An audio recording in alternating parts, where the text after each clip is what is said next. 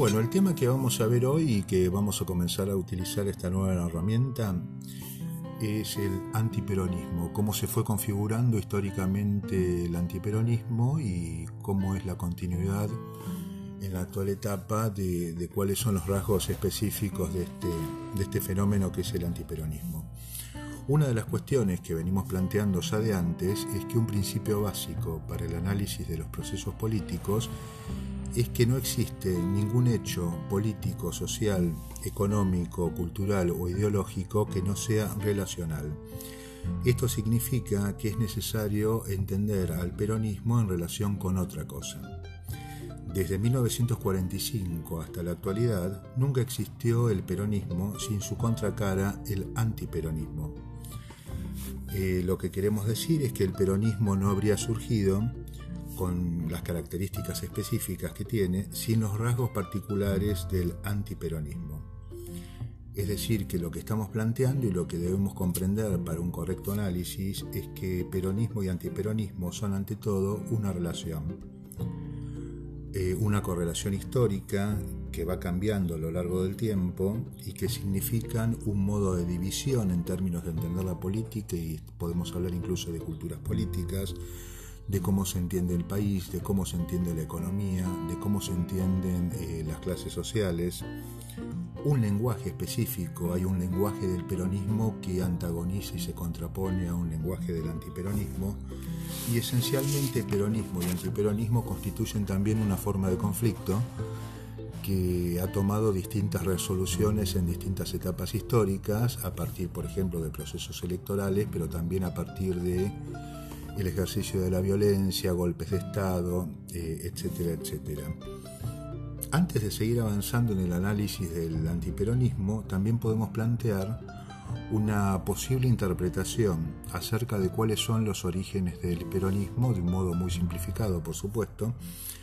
y en un punto el peronismo es la consecuencia de la incapacidad de las élites políticas y económicas del país de construir un proyecto hegemónico digamos que entre 1880 y 1930 eh, las minorías dominantes en la República Argentina pueden construir y consolidar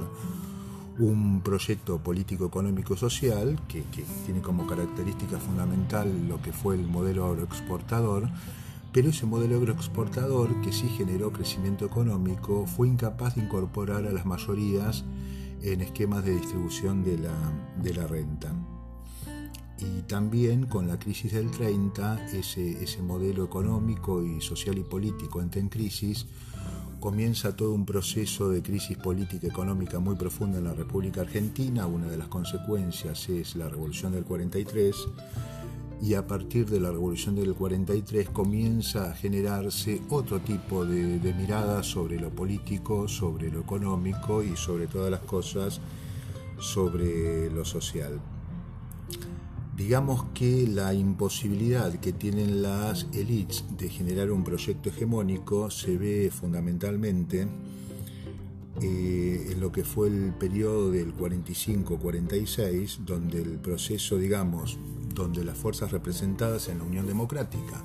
que era todo el arco político que no estaba referenciado en el peronismo, son incapaces de generar un proyecto que incluya a los trabajadores eh, en el desarrollo económico. Es decir, que de alguna manera el peronismo fue la solución a este, a este esquema de, no salida, digamos, de cómo conciliar lo político, lo económico y lo social. Lo otro que también nos tiene que quedar claro es que la matriz o la configuración político-ideológica, económica y social de la Unión Democrática es fundamentalmente de exclusión social. Tiene una matriz clasista, tiene una matriz racista, es antipopular, es antiobrera, es antitrabajadora. Y el peronismo de alguna manera se perfila y se configura como la salida y la solución a esta encerrona que proponían las, las élites y las minorías dominantes desde el punto de vista de lo político y de lo, y económico. Entonces, como, como primer análisis que tenemos que ir planteando, es el tema de que no podemos entender el peronismo sin el antiperonismo y viceversa. No es comprensible el antiperonismo sin entender cuáles son los, las características básicas del peronismo. Entender siempre que los fenómenos políticos o los fenómenos políticos sociales eh, complejos siempre son de tipo relacional y seguramente que esto que hoy planteamos como, como la grieta, que pareciera para algunos que es un invento de, del kirchnerismo, es un proceso que por lo pronto en el siglo XX se venía planteando muy muy claramente desde el 43, 44, 45 de adelante y llega a su, a su momento culmine, digamos, eh, con el 17 de octubre del 45 y luego con las elecciones del 46.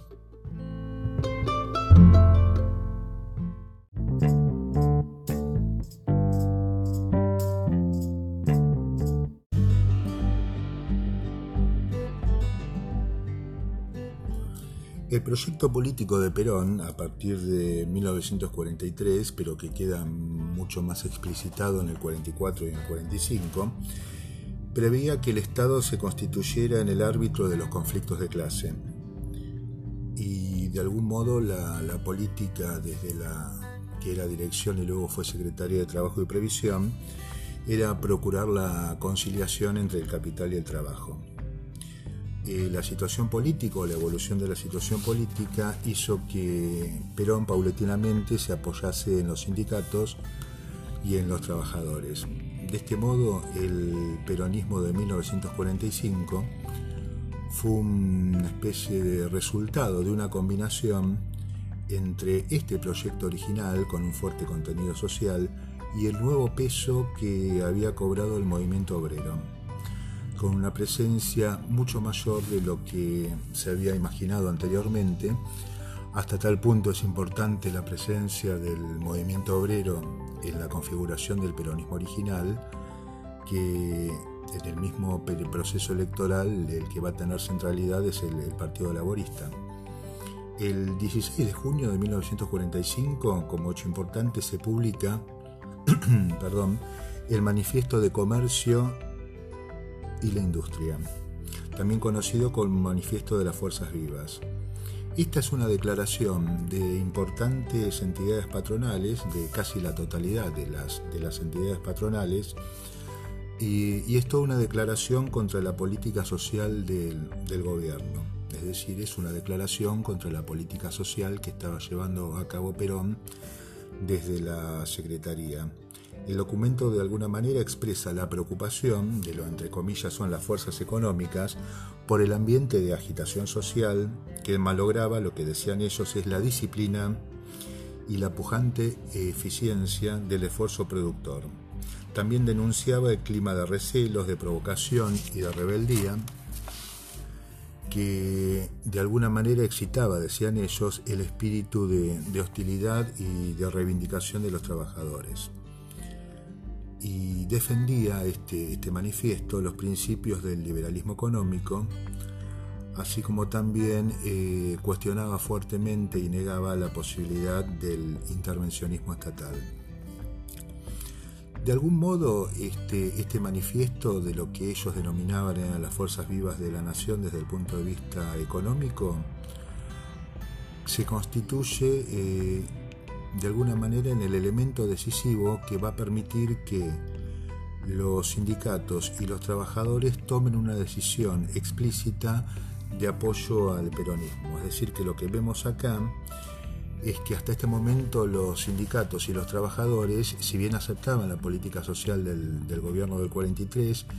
y tenían una relación bastante cercana con la Secretaría de Trabajo, no habían llegado todavía al apoyo político explicitado. Digamos, había una situación de aceptación de las políticas sociales, pero de cierta distancia en términos de, política. Esta, declaración de las entidades patronales lo que genera es que se pase de la distancia política a la cercanía política, precisamente entonces vemos que el apoyo a Perón no tuvo que ver tanto con las políticas o las medidas implementadas por Perón desde la Secretaría, sino por el rechazo que generaban estas políticas en los sectores del, poder económico.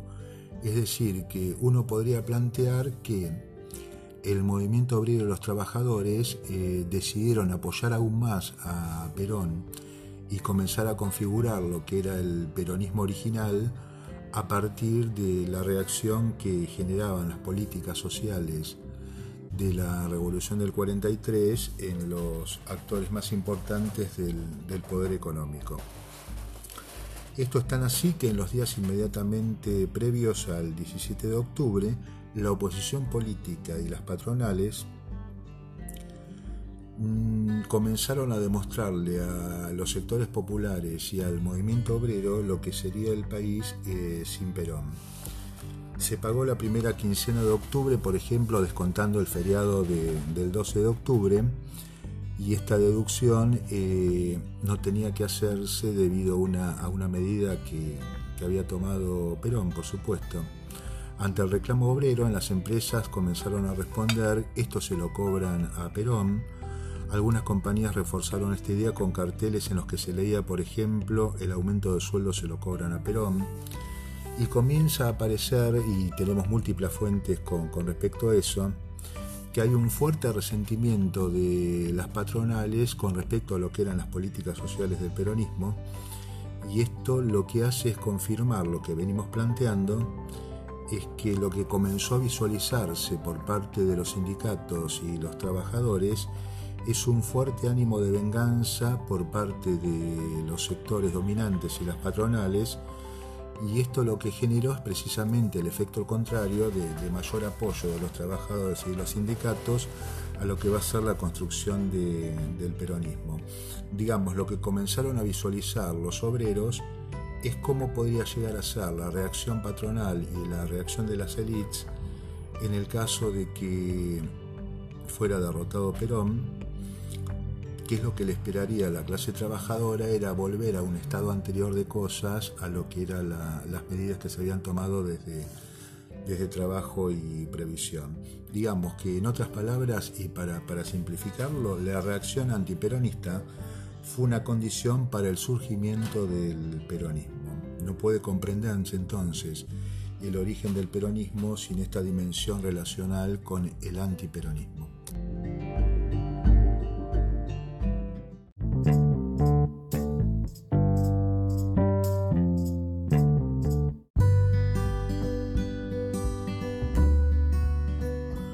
Además de la reacción profundamente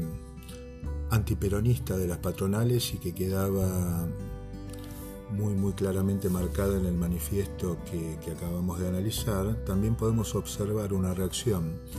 de los sectores medios altos porteños y de la prensa porteña, prensa que no solo era la prensa conservadora, sino que también se ve en la prensa en la prensa socialista eh, frente al 17 de octubre. Acaban a abundar en las distintas coberturas que le va a dar la, prensa el 17 de octubre términos como eh, turbas, masas, indios, descamisados, negros, tribus, etcétera, etcétera. Es decir, muchas de estas expresiones descalificatorias ya tenían una larga tradición en, la política argentina, pero otras, por ejemplo, como descamisados, fueron inventadas ante el proceso de confrontación que se agudiza a partir de 1945. Observamos entonces que se intentan utilizar conceptos y categorías por los antiperonistas que van a poner eh, énfasis en mostrar que quienes se manifestaban o quienes marchaban el 17 de octubre era todo lo contrario al pueblo, de lo que ellos denominaban, y este es una, recurrente en la prensa socialista de la época, por ejemplo, lo que ellos denominaban los auténticos obreros. Digamos que lo que vemos acá son denominaciones despreciativas que combinan el contenido político con nociones que son explícitamente racistas y son explícitamente clasistas. Digamos que esto también lo vemos en la actual etapa en el presente, cuando a partir de, del proceso de construcción hegemónica de, la década ganada 2003-2015, lo vemos lo vimos a lo largo de todo el proceso macrista y lo seguimos viendo ahora, la utilización por parte de la derecha y del antiperonismo de conceptos como planeros, choriplaneros, villeros, cucas, etcétera, que oponen todos estos conceptos estigmatizantes, lo oponen al de la gente decente o al de la gente de, clase media, que digamos que la operación eh, ideológico-cultural que se dio en el 45-46 hoy se da de, de, la misma manera, digamos que hay una especie de intento de clasificación de quienes adhieren a un determinado proyecto político popular y, se ve a los adherentes, a los simpatizantes y a los militantes de ese, de ese proyecto político nacional y popular desde una matriz clasista y racista. Digamos que lo que se intenta construir es algo así como una alteridad absoluta con un sentido claramente denigratorio y con un sentido claramente estigmatizador. Por lo pronto, y como otro elemento interesante, eh, la postura antiperonista o lo que se va configurando como la matriz antiperonista que surge en el 45 combina de alguna manera tres perspectivas importantes o confluyen eh, tres miradas. Uno, todo lo que tenía que ver con la tradición antifascista, y esto es porque se intenta traspolar a la Argentina del 45, a la Argentina del 44, el escenario europeo de conflicto entre los aliados y el eje nazifascista, ¿no es cierto? Lo que hay es una traspolación automática de lo que era el escenario europeo y lo que se intenta hacer es asimilar el peronismo al fascismo y a las fuerzas de la Unión Democrática con, los aliados. Esta es la, primera mirada que, digamos, es el primer enfoque que podemos observar en, en la construcción del antiperonismo. El segundo es un enfoque claramente desde los intereses de la patronal, esto lo vimos con, con el manifiesto que analizamos y eso lo seguimos viendo hoy, por supuesto, el, enfoque sobre el cual se analiza sobre todo las políticas sociales del peronismo y la, la idea del peronismo de un Estado que tiene que intervenir y funcionar como árbitro de clases, se ve desde un enfoque puramente patronal, eh, identificando las patronales como el único actor económicamente activo del país, ¿no es cierto? Y el tercer enfoque que va a confluir en esta, en esta constitución del antiperonismo histórico y del antiperonismo original tiene que ver con la concepción sarmientina, que se visualiza claramente en el Facundo, con, la antinomia de civilización y barbarie, con todas las implicancias raciales que tiene y con todas sus implicancias clasistas y racistas. ¿no? Acá hay un intento de asimilar, así como Sarmiento planteaba que la civilización tenía que ver con lo europeo y asimilaba lo europeo a lo blanco y a los unitarios y lo federal tenía que ver con lo barbárico, con lo autóctono, con lo indígena, con el gaucho. Eh, acá lo que se intenta hacer es una operación que tiene exactamente las mismas características. Lo civilizado tiene que ver con las fuerzas de la Unión Democrática y lo barbárico tendría que ver con las fuerzas eh, del peronismo. Hoy si analizamos eh, cómo se constituye el antiperonismo podemos ver más o menos que funciona, más allá de las diferencias que tienen que ver con la historicidad y con la etapa, eh, funcionan de modo parecido, ¿no es cierto? Simplemente intercambiamos fascismo por populismo y nos encontramos con que hay una condena constante al populismo y el populismo en vez de ser utilizado como un concepto político es utilizado como un concepto denigratorio y estigmatizante y ya pareciera que el simple hecho de tildar a alguien de populista es condenarlo. Hay un enfoque también que tiene que ver con, los puros intereses de las patronales eh, o de lo que hoy diríamos el empresariado eh, y esta mirada que tiene que ver con el empresariado entendido como un único actor económicamente dinámico y capaz de generar riqueza, tiene que ver con una mirada mercadocéntrica, con una mirada meritocrática, con intentar eh, invisibilizar o por lo menos reducir al, al, máximo el rol del Estado desde el punto de vista económico y evidentemente que también continúa el tercer elemento que constituyó el antiperonismo histórico, que la concepción sarmientina de civilización a barbarie, hoy se sigue planteando claramente con un enfoque que sigue siendo clasista y que sigue siendo racista, y donde uno visualizaba, por ejemplo, que uno de los elementos ideológicos de, Juntos con el Cambio es intentarse asimilarse a la modernidad, al europeo, a la integración del mundo y ese tipo de cuestiones y oponerlo al kirchnerismo o al peronismo que significarían el populismo, el retraso, eh, lo bárbaro, lo más vinculado con, con Latinoamérica, etcétera, etcétera. Por lo que estamos viendo entonces, así como hubo un origen del antiperonismo que fue como una reacción al peronismo y a la vez el peronismo se configura como reacción al antiperonismo, muchos de estos elementos, a pesar de la dinámica histórica, se, se siguen sosteniendo y se siguen manteniendo. Y hay un sector social particularmente permeable a este tipo de, matriz ideológica, de matriz comunicacional y podríamos decir de matriz de sentido común, que son los sectores medios, y es lo que vamos a analizar a continuación.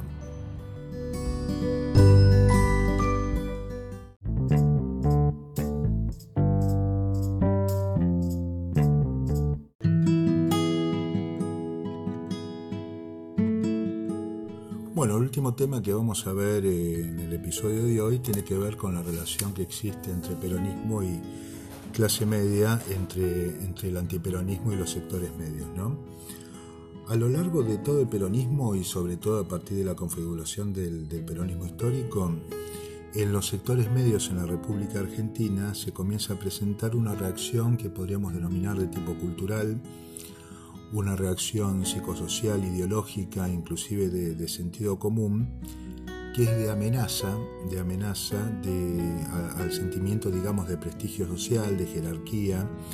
y de superioridad de clase. Esta reacción, digamos, esta reacción que genera el peronismo en estos sectores medios es determinante para la constitución del antiperonismo. Es lo que un historiador argentino, Ezequiel Adamovsky, llama la reacción jerarquizadora. Eh, es interesante entonces desarrollar un poquito cuál es la hipótesis de Adamovsky con respecto a, la relación que existe entre sectores medios por un lado, antiperonismo por el otro y cómo se va configurando una identidad de clase media en la República Argentina. En Argentina digamos que los sectores medios de la sociedad no configuran una clase social ni son un grupo política o económicamente homogéneo. Este es el, punto de salida de, de Adamovsky en su libro Historia de la clase media argentina. Pero casi toda la sociedad en la Argentina está de alguna manera atravesada por esta identidad de, clase media. Y esta identidad de clase media tiene rasgos eh, profundamente antipopulares y clasistas. La pregunta sería entonces cuándo empieza a conformarse esta identidad,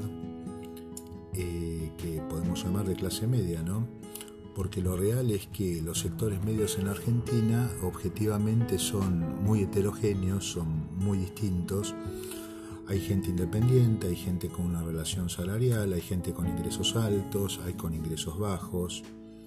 hay gente con formación universitaria, gente sin formación superior. Digamos que la característica de las clases medias en Argentina es que es un conglomerado muy diverso, muy eh, heterogéneo. Entonces tal vez la, pregunta central es cuándo este conglomerado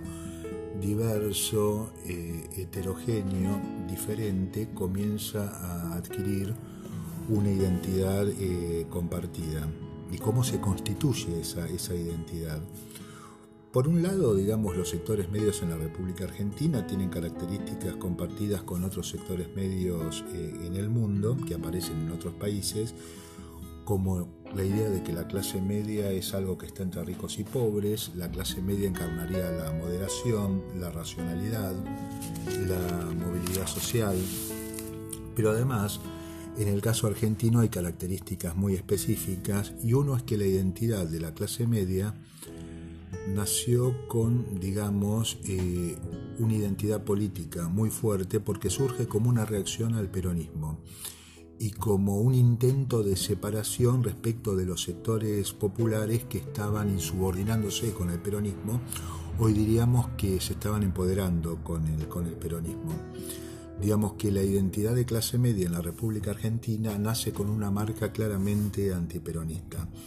En Argentina se presupone que alguien que es de clase media no es peronista, así como también se presupone que alguien de los sectores populares sí lo es, sí es peronista.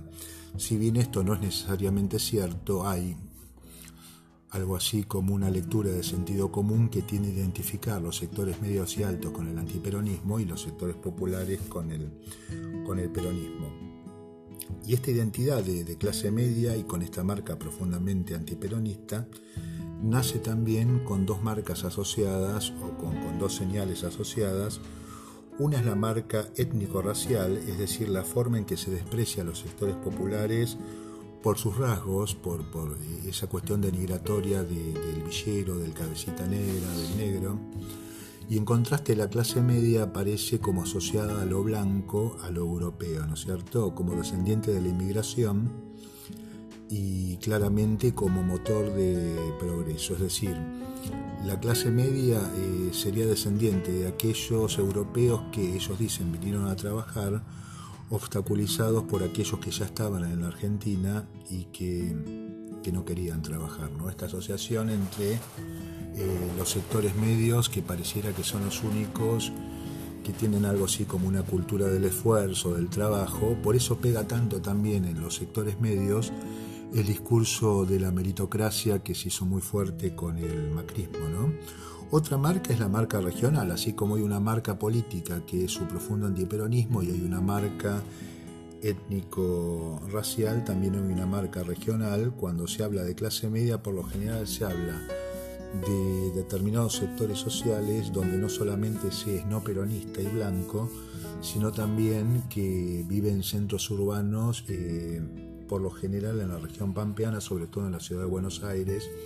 y en otros centros urbanos importantes del país como pueden ser Mendoza, Córdoba, eh, Rosario. Digamos que el momento en que este conglomerado de distintos sectores que va configurando la clase media comienza a generar una identidad compartida y comienza a ser adoptada por amplios sectores de la población, es 1946, inmediatamente después de la derrota de la Unión Democrática ante Perón, donde aparece eh, esta identidad de clase media como una manera, digamos, de defenderse cultural, ideológicamente y desde el sentido común frente al peronismo y todo aquello que tenía el peronismo eh, como empoderamiento de los sectores populares. Es decir, que cuando hoy observamos, y esto lo vamos a analizar luego en el encuentro del martes, y también va a haber material de lectura, los sectores medios, digamos, nacen en la República Argentina eh, impregnados de antiperonismo. Esto tuvo momentos históricos donde no fue tan así, por ejemplo, todo el proceso de proscripción del peronismo entre 1955 y 1973 también fue de peronización de los sectores medios y hoy nos enfrentamos nuevamente a una situación desde el 2003-2015 acentuándose en el 2015-19 y hoy lo vemos nuevamente con claridad donde los sectores medios eh, pareciera que una de las cuestiones que, que tienen como,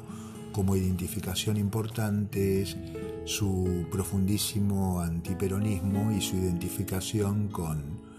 con procesos políticos eh, más excluyentes, negadores de la participación del Estado en la economía, negadores de políticas sociales y este tipo de cuestiones. Digamos que tal vez uno de los desafíos que se le plantea a cualquier gobierno peronista y que se le plantea a nuestro gobierno es eh, qué política y cómo generamos políticas eh, para lograr que esos sectores medios sean afines.